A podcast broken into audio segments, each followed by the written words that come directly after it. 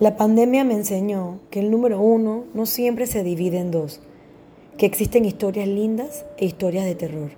La pandemia me mostró cómo para algunos fue bendición y para otros no.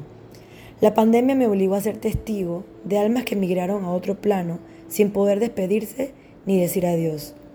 La pandemia me hizo entrar en reflexión de a quienes quiero en mi vida y a quienes no. La pandemia soltó mis miedos, me quebró pero también me reconstruyó.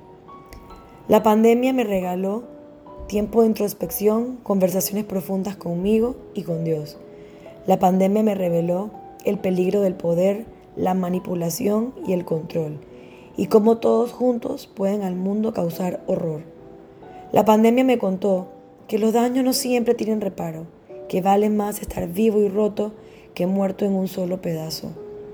La pandemia me despertó la sensibilidad por lo temporal y la constante nostalgia por la fragilidad existencial.